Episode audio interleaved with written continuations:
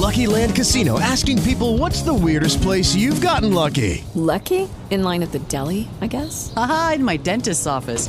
More than once, actually. Do I have to say? Yes, you do. In the car before my kids' PTA meeting. Really? Yes. Excuse me, what's the weirdest place you've gotten lucky? I never win and tell. Well, there you have it. You can get lucky anywhere playing at LuckyLandSlots.com. Play for free right now. Are you feeling lucky? No purchase necessary. Void where prohibited by law. 18 plus. Terms and conditions apply. See website for details.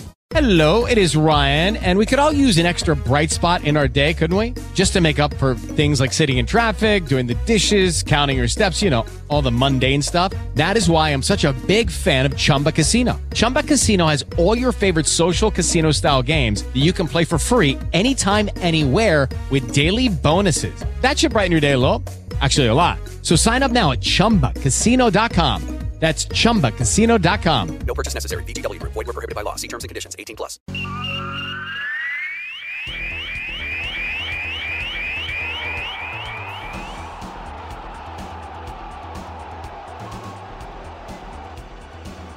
Vamos falar de esportes, o bate-papo esportivo é em trio hoje. Eu, Antônio Carmo e o Calor. Tudo bem, Carmo? Bom dia. O Calor está participando mais do que nós, né, nos últimos dias. Bom dia para você aí, Cláudio Nicolini. Bom dia a todo mundo que nos acompanha nesta quente manhã de quarta-feira.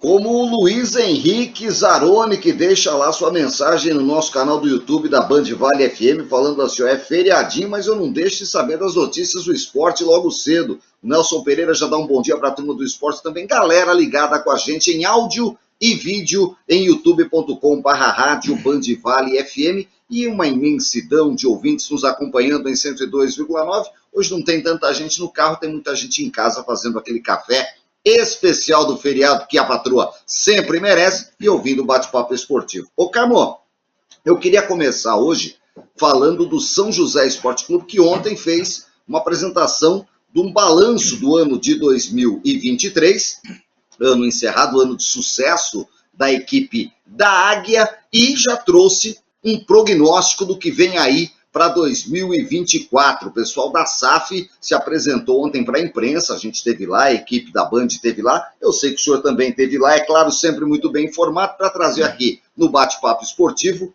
os detalhes mais importantes do que foi apresentado. Muita coisa foi falada, mas o que é mais importante, o que chamou atenção nesse planejamento de 2024, é claro, o balanço de 2023 da SAF da Águia, Antônio Carmo.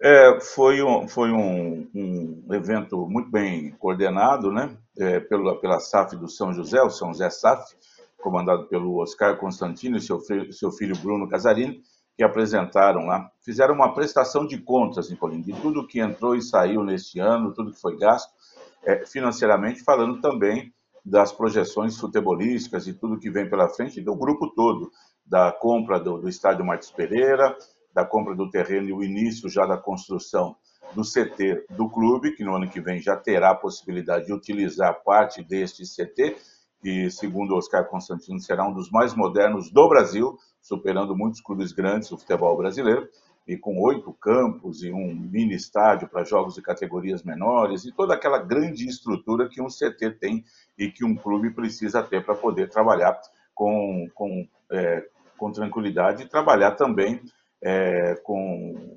competência dentro das suas atividades. Né? É, do Pereira falou que muitas coisas ali serão feitas, obviamente, aos poucos. Né? O Martins Pereira vai ter a cara do Grupo Oscar, anunciou que a Diadora, grande marca italiana de esportes, passará a ser é, a nova patrocinadora do futebol de São José, vai patrocinar, vai fazer as camisas do time para a temporada 2024. Começa o trabalho da Diadora e não, não, se assuste, não, se daqui a algum tempo o estádio Martins Pereira não passar a se chamar Arena de Adora, né? Isso é apenas uma convicção minha aqui. Mas é, tem muita coisa ainda para acontecer. Falou da, da, da, parte financeira, Nicolino, que esse ano o clube arrecadou na gestão da SAF 2 milhões e, e pouco de reais e gastou 6 milhões e pouco. Então ele precisou, o Grupo Oscar precisou colocar 4 milhões de reais do bolso lá. E ele falou, isso aí é um investimento que, claro, eu vou recuperar lá para frente. Afinal de contas, o, o projeto aí né, é para décadas. O estádio Martins Pereira ele, ele fica com o Grupo SAF por 25 anos, podendo ficar por mais 10. O CT que está sendo construído vai ser super valorizado. Vai ter categoria de base e muita coisa a mais. E no, no, no que diz respeito, Nicolini, a projeções para o ano que vem, 2024, foi colocado lá que o São, a, a ideia do São Zé é ficar, manter-se na Série A2, ficar pelo menos entre os oito primeiros, não cair de forma alguma e subir na Série D para a Série C. O foco será a Série D do Campeonato Brasileiro, porque a Série A2, se não cair, São Zé está mantido nela para 2025. A Série D, se o São Zé cair, ele tem que jogar de novo Copa Paulista para arrumar uma vaga para a Série D. Então, o foco total para o ano que vem será na, é, na, na tentativa de acesso da Série D. Aí, para 2025, sim, um acesso da Série 2 para a Série 1, e em 2026 o time estaria na Série 1 do Paulista e na Série C do Campeonato Brasileiro, que seria o objetivo inicial desse trabalho. Tem muita coisa aí para acontecer, né, com a contratação de jogadores que chegarão, e foi um evento muito bacana. Nunca tinha acontecido isso, né? Uma prestação de contas. Na, na, no site do São José já tem lá todas a, as receitas e despesas. Os números. Até de bilheteria, se, os números. Se o torcedor quiser saber, peraí, o jogo contra, não sei quem, deu 250 mil reais de renda. Quanto sobrou para o São José? Entra no borderô lá da federação, que você pode pegar no, no site da federação, ou então no site do, do, do, São José, você vai ver quanto sobrou, quanto tem de despesas, que são muitas, né? E tudo isso daí foi um belo evento, uma, uma iniciativa pioneira aqui do, do, no Vale do Paraíba até, do, do, Grupo Oscar, que promete fazer esse trabalho todo que está fazendo aí com transparência, mostrando tudo que, que entra, tudo que sai é, de receitas, despesas e tudo mais, e de todo o evento, de todo o trabalho que está sendo feito e que promete ser duradouro e com uma perspectiva muito boa de ser muito vitoriosa, viu, Nicolai?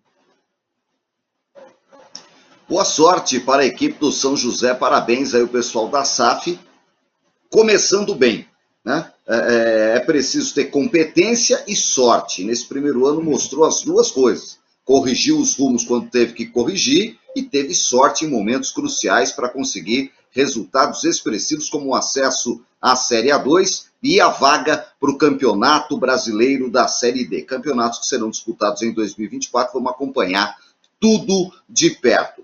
Falando do esporte regional, o Taubaté, Antônio Camontem, anunciou a contratação de mais um jogador também conhecido, hein? O Vitinho vem aí, meio-campista, jogou no São Bento, jogou no Santo André, né? é, rodado, 31 anos, chega para a equipe do Burro da Central, que já está arrumando o gramado, e me chega a informação aqui que as máquinas já começam a mexer na arquibancada. Olha, se eu tivesse no Vale Urgente, eu falava assim, Pedro Mariano, toca o aleluia, rapaz. Até que enfim vão começar a arrumar aquela arquibancada do Joaquinzão, que tem um problema crônico, já antigo, ficou mais de um ano é, interditada. Começam as obras de é, arrumar arquibancada e o gramado está sendo trocado para o Joaquinzão. O velho Joaquinzão está em condições de jogo para janeiro de 2024, Antônio. É, o gramado é importante demais, né? Você tem que ter uma boa qualidade do gramado para ter um bom jogo. Martins Pereira também passa já por reformas no gramado, isso é importante. Uh, tanto Joaquim Zan como Martins Pereira se apresentarem em termos de gramado com ótimas condições. Não são boas, não tem que ser ótimas condições mesmo para que os times possam jogar com a qualidade necessária no ano que vem. E claro que o Taubaté, torcedor reclama, todo mundo, o Taubaté tem muitos problemas estruturais no Joaquinzão, quando chove, fica difícil para o torcedor caminhar ali, pelo, pelo lado, fica uma poça d'água, fica difícil. A arquibancada que você falou caiu um pedaço, arrumou, depois caiu outro. Né? Teve aquele período que o Taubaté jogou em casa, mas com parte da arquibancada interditada, ficava muito feio você olhando pela televisão, aquela coisa toda. Então precisa arrumar, é importante deixar tudo certinho, o torcedor merece. Muito bom, boa sorte para o Taubaté que vai montando o seu time e está aí se arrumando também na parte de infraestrutura para encarar o Campeonato Paulista da Série A2 ano que vem. Copinha só teremos em Taubaté, é isso, né, Antônio Carlos? É, é Guará também, né? Guará entra com. Não sei como é que tá o Dario Guaratinguetá também, né? Confirmado. Um muito ruim. É, é com o time lá do. O, o, o Atlético Guará, né? O time do, Carlos, do Carlito, Carlito Arini, Carlos Arini. É o time que, mais uma vez, pelo segundo ano seguido, vai representar Guaratinguetá na Copa São Paulo de Futebol Júnior.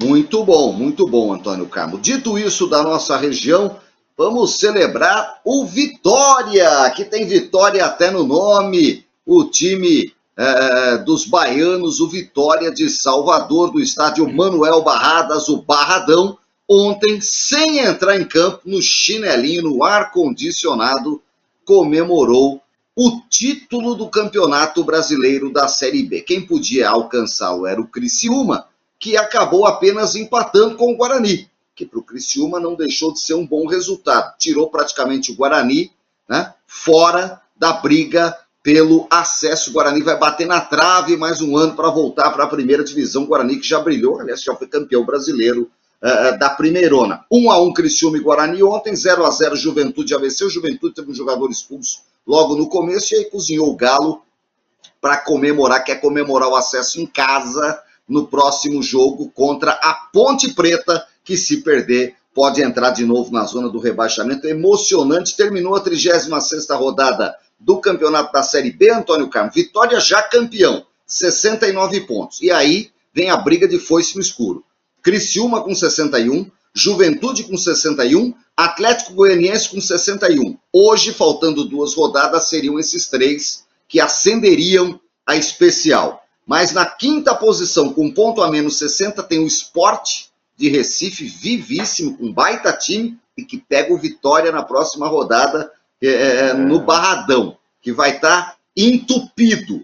Então, assim, pau bravo pro esporte. Se o Vitória já está de ressaca, a torcida não quer nem saber, vai querer empurrar o Vitória, porque Vitória e esporte é uma rivalidade ferrenha. Eles têm as mesmas cores, o pau come nesse jogo lá no Nordeste. É um clássico do Nordeste, Vitória Esporte do Recife. Em sexto lugar, o Vila Nova tem 58. Está três pontos da zona de acesso. E eu acho que ó, pode colocar Novo Horizontino e Mirassol, não sei se já ainda pode, com 57, Antônio Campos. Vai se afunilando, mas olha, é, é, quem escorregar aí pode ficar fora, hein? É, os times que têm 57 pontos ainda têm chance, inclusive, porque eles têm dois jogos a fazer, pode ir a 63. Né? O Juventude ontem jogou dois pontos na lata do lixo. Ele empatou com o rebaixadíssimo ABC, campanha do ABC no campeonato é de 3 vitórias e 20 derrotas, e ontem chegou ao seu 13º empate. Não podia. O Juventude, por sorte dele, vai jogar em casa com a Ponte Preta na próxima rodada. Mas se ele tivesse vencido ontem, estaria com 63, vice-líder isolado, e uma vitória contra a Ponte o garantiria na, na, primeira divisão do ano que vem. Agora ele precisa ganhar de qualquer maneira da Ponte, a 64, e ver o que vai acontecer nos outros jogos ainda. Mas todo esse pessoal mesmo, né, o Novo Horizontino que está com 57, ele tem um jogo fácil contra o Londrina na próxima rodada. O Mirassol vai pegar o Atlético Goianiense. O Mirassol tem 57 e o Goianiense 61. Quer dizer, o Mirassol em casa, se ganhar, vai a 60, cola no Atlético Goianiense vai para a última rodada. Então, os times que têm 57, eles têm que ganhar na rodada. Guarani, Mirassol, Novo Horizontino. O Vila Nova, que tem 58, vai jogar em casa contra o Ceará. Né? O esporte vai ter o jogo mais complicado, vai pegar o Vitória, fora de casa. O Vitória fazendo festa, fala: não, o esporte é um grande rival nordestino para o Vitória. Vamos ganhar do, do Vitória, que já não ganha três rodadas, vamos ganhar do, do Ituano e vamos deixar, vamos, vamos ganhar do esporte, vamos deixar o Leão Pernambucano fora. Então não vai ser fácil aí para o time do, do Esporte Recife, não. Mas ainda tem muita coisa para acontecer na competição você sabe o, que tem muito cruzamento. Estou vendo a é. tabela aqui, viu, Antônio é, Carlos? Conversando esse é um detalhe, com você é. aqui no, no computador. Não. É que a gente não estudou com, com tanto afinco a Série B, a gente tem falado mais da Série A, né? Que a gente já cansou de falar dos cruzamentos que podem mudar a situação lá em cima. É, você falou que tem Mirassol e Atlético Goianiense sábado, 5 da tarde, no Zé Maria de Campos Maia. Se o Mirassol ganha do Atlético Goianiense, o Mirassol encosta 60, o Guarani nessa mesma rodada, pega o ABC em casa, no Brinco de Ouro da Princesa, domingo, 3h45 né? da tarde. Se ganhar, também vai a 59. Sabe quem joga na última rodada? Guarani e Atlético Goianiense. Então, se o Guarani ganhar as duas com 63, ele tem chance de ser o quarto.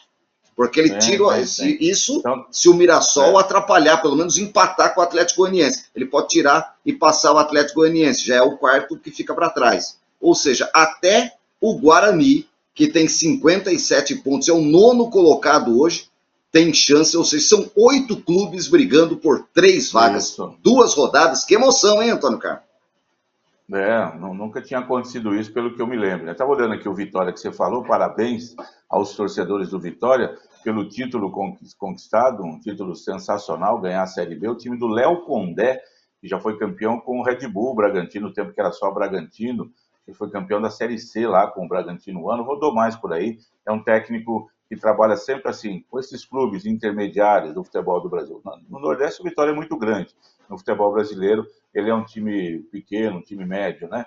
E o Vitória que teve, por exemplo, tem no time, Nicolino, o Zeca, que é lateral que foi no Santos, era lateral esquerdo no Santos, quando o Vitor Ferraz jogava na lateral direita, ele era da lateral esquerda, depois foi lá para o Inter de Porto Alegre, mas jogou uns quatro anos no Santos, é o titular da lateral direita. No meio campo tem aquele que jogou no, no, no, no Corinthians, o, o Giovanni Augusto, que foi jogador do Corinthians, do Atlético Mineiro, está por lá. Tem o Matheus Trindade, um bom volante. É um time que. E tem o Oswaldo, aquele Tá atacante entre que nós. no São Paulo Futebol Clube. né? Refugada, hein? Que Pois é, refugada estamos essa turma do. Vitória da manhã. Vamos falar na prática aqui, é, né? Os caras na Série B foram falar assim, ô Zeca, você faz 10 anos que não joga nada. Vem cá, porque você já jogou Brasileirão, você sabe. O Giovanni Ah, Augusto, já foi Corinthians, voltar, né? pô. Titular. Vem aqui. Ô, ô, ô, como é que é o nome do atacante que você falou aí? Oswaldo? O Oswaldo jogou no São Paulo, jogou no Japão. né? Oswaldo, você já rodou Oswaldo. pra tá velho, mas vem cá que na Série B É. dá certo. A Série B tem uns velhos que funcionam, entendeu? Olha lá o Esporte Recife, que tá brigando pra subir com os velhos também. É. E é uma refugada, o Léo Pondé chamou o rapaziada e falou, ó, vamos pro jogo. Bacana isso, hein, ô Antônio Carlos? É. É porque são jogadores, o Zeca tem 29 anos, estava vendo, o Giovanni Augusto tem 30, o pessoal vai por aí, dá, tem caldo ainda, dá para jogar mais alguns anos, e aí não está achando um espaço é, decente aí para jogar é, num, num- outro time grande, fica encostado, alguma coisa. Ah, então é o seguinte, joga a Série B, é um grande campeonato, é um campeonato disputadíssimo, Sim. paga-se bem, atua-se em times com grande estrutura, com grandes torcidas, né? Então é muito bom, é um campeonato que é muito bem disputado. Esse ano não teve daqueles chamados grandes, do, do G12, G13, do futebol brasileiro, nenhum. Então foi um campeonato mais competitivo, porque quando tem um time grande aí, sempre fala ele mais três. Às vezes não acontece, né? O Cruzeiro ficou três anos para subir, voltar da Série B para a Série A. Mas os times fazem isso mesmo, dá para. Você pega lá o Ralf, ex-volante do Corinthians, que está no Vila Nova, tem muitos aí, se a gente for pegar as escalações de todos eles aí, né? A gente já falou do Nenê no Juventude, veteraníssimo, tantos outros jogadores aí que vão né, vestindo a camisa dos seus times e dando conta do recado. Muito bom, Antônio, tá muito bom. Olha, aproveitando para dar bom dia aqui para o Luiz Carlos, para o Kleber Marcel, para o Vanderlei Felipe, o André Oliveira, o João Luiz, galera toda que está no chat em Band Vale FM, é, no canal do YouTube. Todo mundo quer saber da seleção brasileira, Antônio Carmo. O que, que você achou do que o Diniz colocou em campo ontem, naquele treino já com todo mundo? Ele esboçou o time. O André deve jogar de volante, jogador do Fluminense, é, no lugar do Casimiro, que está machucado, não foi e muda completamente a característica do meio-campo do André, ao meu ver. E na frente ele montou um ataque leve, com Vinícius Júnior, Rodrigo, Rafinha e Martinelli. Pelo jeito, o Hendrick pede passagem pelo banco de reserva, espera-se que apareça no segundo tempo, Antônio Carlos. É, se precisar, né? Não vai colocar por colocar o Hendrick, mas aí nessa escalação, o Hendrick, por exemplo, tem muita gente falando aí, poderia ter, ter já que foi convocado, vamos dar a chance para ele logo de cara aí e entrar nesse jogo. No lugar do Rafinha. está- Nós vamos segurar um pouco o garoto aqui, né?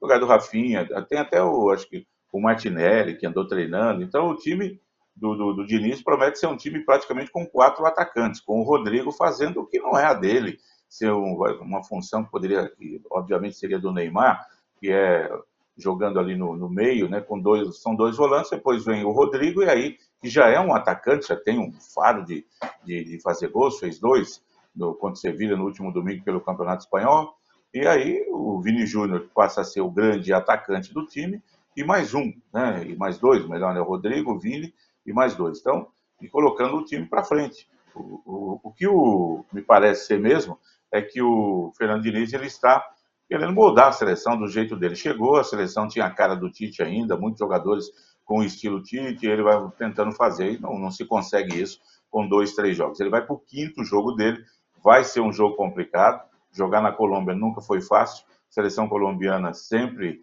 é, monta bom time, consegue endurecer lá os jogos para qualquer um, não vai ser fácil esse jogo não. Vamos ver aí o Emerson Royal de lateral direito, né? É, ele, tinha, ele tinha chamado aquele Ian Couto, que veio para dois jogos, que agora não foi chamado. Tem um lateral direito só convocado. Ele falou: se precisar, a gente improvisa alguém do meio para lá. Ó.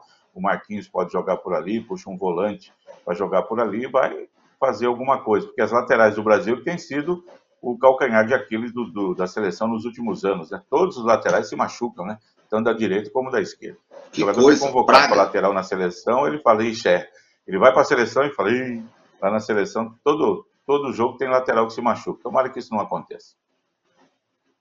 Tomara, vamos acompanhar e amanhã a gente fala mais dessa rodada das eliminatórias da Copa do Mundo, jogo 5. A gente vai ter todos os jogos sendo realizados nessa quinta-feira e amanhã a gente conta tudo aqui. O Brasil vai jogar em Barranquilha, na Colômbia, no estádio metropolitano. Cerca de 50 mil torcedores Oh. são esperados, casa cheia. Todo É. mundo quer ver a seleção brasileira, porque ainda é atração, né, Antônio Carlos? Colômbia que já teve aquela geração de ouro apontada pelo Pelé como a favorita para a Copa de 94, mas acabou não dando certo. A geração de Iguita no gol, de Valderrama, de Rincon, de Asprilha, aquele time espetacular que cantava, mas Timão. não deu certo. A Colômbia, um timaço. A Colômbia, que antes era patinho feio na América do Sul. O Brasil jogava contra a Colômbia das eliminatórias e enfiava 6 a 0. E eu me lembro que Oswaldo Brandão foi demitido como técnico da seleção brasileira após empatar com a Colômbia na Colômbia em 0 a 0 o que hoje seria um resultado normalíssimo, que já foi aí. O Brasil já empatou com a Colômbia lá com o título normal. Como o Brasil empatou com a Colômbia lá, o Oswaldo Brandão era o técnico da seleção, isso para a Copa de 78, essa eliminatória foi em 77, quando chegou no Rio foi demitido, assumiu o Cláudio Coutinho, que acabou sendo o técnico da seleção na Copa de 78. Vê que o empate contra a Colômbia em é, outras épocas né, gerou demissão de técnico da seleção. e deixou na história um- uma triste carta que o Brandão não dirigiu o Brasil numa Copa do Mundo. O Brandão foi um dos maiores técnicos da história do futebol brasileiro. O foi técnico de alto nível por 30 anos, um pouco mais, desde a década de 50 até o final dos anos 70, É. começo dos anos 80. né? Então o Brandão aí, é, por 35 anos, foi técnico dos grandes clubes do Brasil, com passagens históricas por Corinthians, Palmeiras, por rivais, enfim. É, e não chegou à seleção, mas não chegou à Copa do Mundo. É mais um que ficou pelo caminho, né, Antônio? É, e ao lado dele a gente sempre coloca também o Rubens Minelli, ex-ponta esquerda do Taubaté, né, com seus 90 anos. Brandão já partiu, o Minelli está vivo, felizmente, e que também teve chance. É, Copa de 78. Podia ser o Brandão, podia ser o Minelli, mas acabou sendo o Cláudio Coutinho. Ah, lá do Rio de Janeiro. Mas essa é outra história, É. Antônio Carlos, que a gente conta, conta um outro dia aqui no Bate-Papo Esportivo. Excelente feriado para você. 15 de novembro, data cívica. Vamos nessa, Antônio Carmo. Amanhã a gente volta. Um grande abraço e ótima quarta-feira. Tá, e você que tem muitos amigos na Sabesp, fala pro pessoal não ficar cortando a água aqui, não. Abraço, ótima quinta-feira, quarta-feira, estava subindo aí. Ótima quarta-feira, meu caro Cláudio Nicolino, aos amigos todos que nos honram com a audiência. Abraço.